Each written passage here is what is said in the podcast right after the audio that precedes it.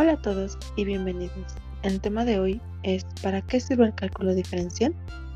Como sabemos, el cálculo diferencial es una rama de las matemáticas que estudia y analiza cómo cambian las funciones continuas según sus variables. El cálculo diferencial se presenta a lo largo de nuestra vida. Un ejemplo de ello son los dispositivos electrónicos, que con el paso del tiempo han ido cambiando al igual que su funcionamiento y que ocupa diferentes disciplinas, como lo son las matemáticas, las ciencias, la física, la contabilidad, entre otras.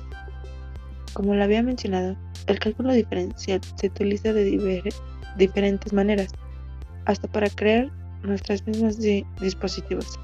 Y sí, podemos crear, diseñar, modificar y que hagan una tarea específica. La importancia del estudio del cálculo diferencial radica principalmente en proporcionar las bases para los temas en el desarrollo de las competencias del cálculo integral, cálculo vectorial, ecuaciones diferenciales y asignaturas de física y ciencias de la ingeniería, por lo, que se pueden diseñar proyectos integradores con cualquiera de ellos.